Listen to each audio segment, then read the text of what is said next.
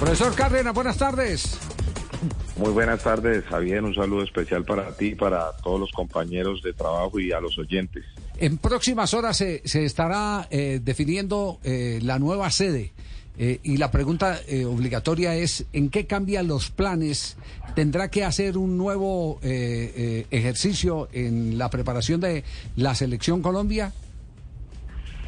Bueno, Javier, pues nosotros dentro de la planificación inicialmente teníamos estos juegos amistosos que recientemente acabamos de tener durante la fecha FIFA. Era sí o sí aprovechar ese escenario. Afortunadamente surgieron esos dos rivales que realmente se dio el tiempo y el momento, independientemente que no eran la edad que, corresponde a los nuestros, pero era importante esa preparación. Y, no se va a correr, yo creo que, que se le va a dar es continuidad a lo que está planificado. Nosotros en el siguiente mes, que ahora en abril tendremos nuevamente una convocatoria.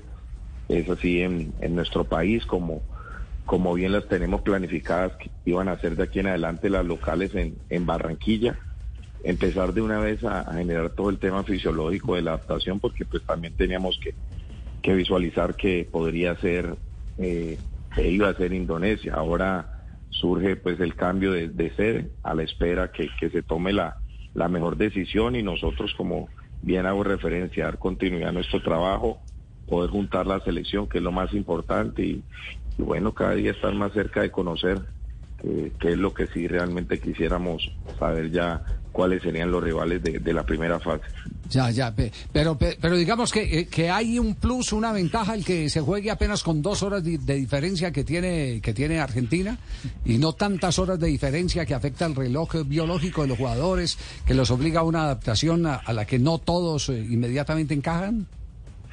Sí, Javier, no hay duda de que, que eso afecta, ¿no? El inicio, ahora en estos días lo, lo vivimos, Afortunadamente ahora tenemos ya más jugadores que compiten a nivel del exterior y hoy existen diversas ayudas que, nos permiten también ir ajustando el tema de, los horarios, pero no hay duda de que nosotros ya lo vimos cuando fuimos a Japón. Eh, ahora íbamos a 12 horas de diferencia y yo me recuerdo tanto que en esa primera práctica cuando fuimos al cuadrangular en Sisoka viajamos casi 14 horas en un solo vuelo y al día siguiente llegamos a hacer un trabajo regenerativo con nuestros jugadores y haciendo el estiramiento se iban quedando dormidos.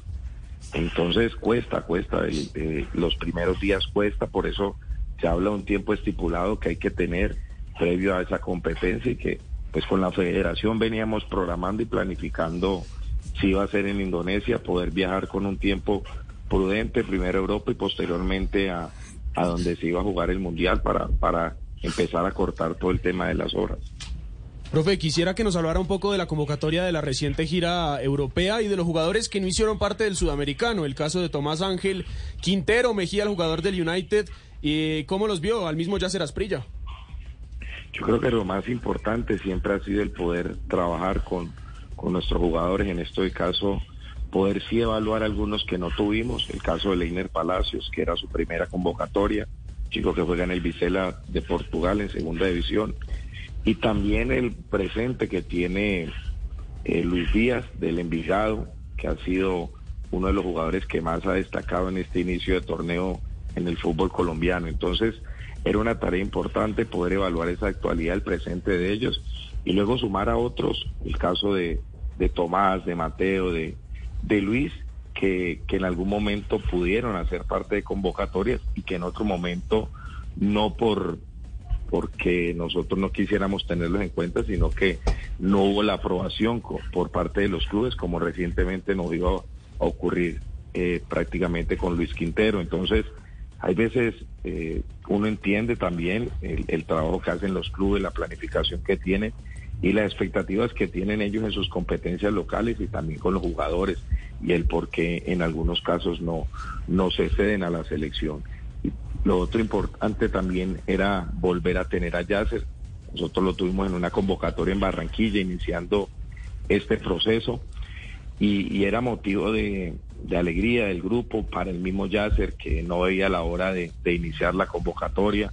Él tenía un día estipulado de presentarse y y quería mucho antes llegar a Colombia, unirse al trabajo con sus compañeros, a, sumar esas experiencias adquiridas y, la verdad es que muy positivo eh, el poder reunirlos a todos, volver a, a juntar ese grupo que, que son importantes todos y cada uno de los que nosotros tenemos la oportunidad de convocar siempre. Ya, vio a John Hader con la selección de mayores, vio el gol de él, se lo van a prestar, hay, hay inquietudes generales, eh, ¿cuándo lo podrá tener? A ver, cuéntenos qué, qué se ha develado en las últimas horas, profe.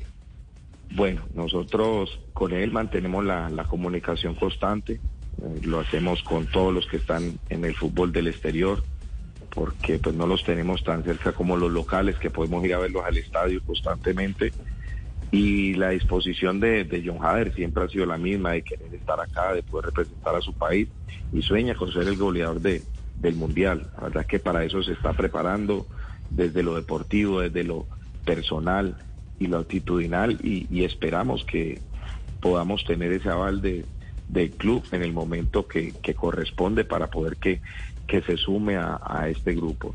Y sí, pudimos ver el, primer partido, infortunadamente el, segundo eh, lo escuchábamos en el banco y, pasó algo caso cuando él hace el gol, pues todos hicieron referencia y, lo celebramos en el mismo banco porque pues lo sentimos cada vez más propio y, realmente los lazos de unión y comunicación que hay con la, la absoluta día a día creo que que muestran eh, para dónde vamos todos. Ya, no, voy a hablar en plural, no si se lo prestan a usted, nos lo van a prestar eh, para...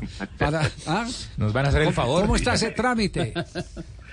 Bueno, Javier, nosotros por parte de la federación eh, ya se ha hecho unos acercamientos, el jugador también lo ha hecho, y en los próximos días probablemente vamos a tener una visita de, un miembro de, directivo de la parte administrativa de la federación y y si hay la posibilidad también de poder viajar con, con ellos para ir a ver el trabajo y compartir con ellos y los entrenadores y, hacer esa relación directa que se necesita tener para, para conseguir esos, esos permisos, ¿no? Pero para el Mundial sí es obligatorio.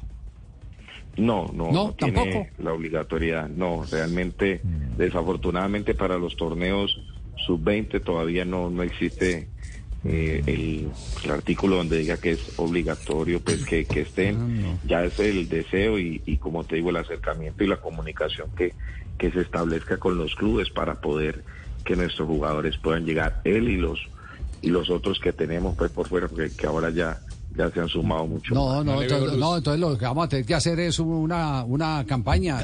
puntos, claro, no, puntos, puntos de referencia, una bandera de Colombia para que firmen al Aston Villa petición expresa. Presten a John Hader para el campeonato mundial. Algo así. No, yo creo que, que vamos bien, eh, hay muy buena comunicación por parte de de, la federación haciendo las gestiones que corresponden, las cartas que nosotros hemos enviado, siempre ha habido una respuesta.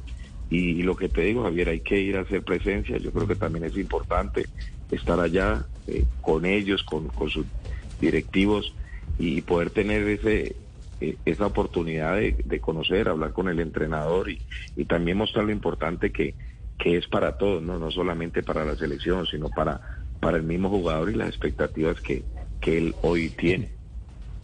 Profe, después de haber quedado eliminado de, del Campeonato Mundial y ahora va a tener la oportunidad de participar, la selección de Argentina se convierte en candidato a ganar el Campeonato Mundial, sobre todo si le prestan todos esos jugadores que tienen en Europa.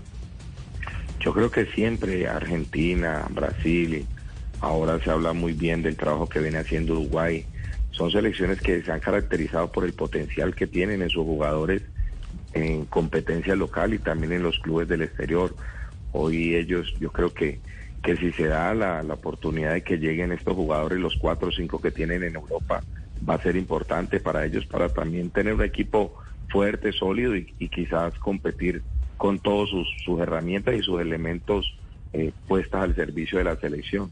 Ya. Escribe Teresa Suárez, y ustedes que son tan eh, eh, estrictos en sus comentarios, ¿por qué no empezaron, Teresa, con mucho gusto, la, ¿por qué no empezaron eh, felicitando al profesor Cárdenas por el 18 a 0 frente al Murcia? Bueno, pues,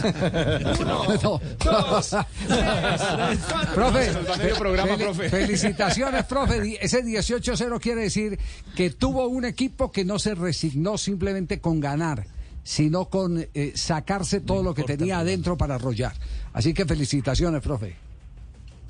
Sí, yo creo que Javier, estos partidos desde que salimos de Bogotá, lo hablamos con el grupo, lo importante que era para todos encontrarnos eh, con dos rivales, dos selecciones europeas importantes que, que las pudimos ver competir después, una con Países Bajos, porque tú estar ahí al lado de los competir con Bélgica, con Japón, o sea, fue una experiencia para nuestros jugadores ver la competencia y dentro y fuera de la cancha fue una retroalimentación muy importante para todos. Y al final cerrar ese partido, que era un entrenamiento que habíamos planificado con, con un cuadro de, de Murcia, pues de, de la región, eh, para nosotros, como les decía yo, olvidémonos de los resultados.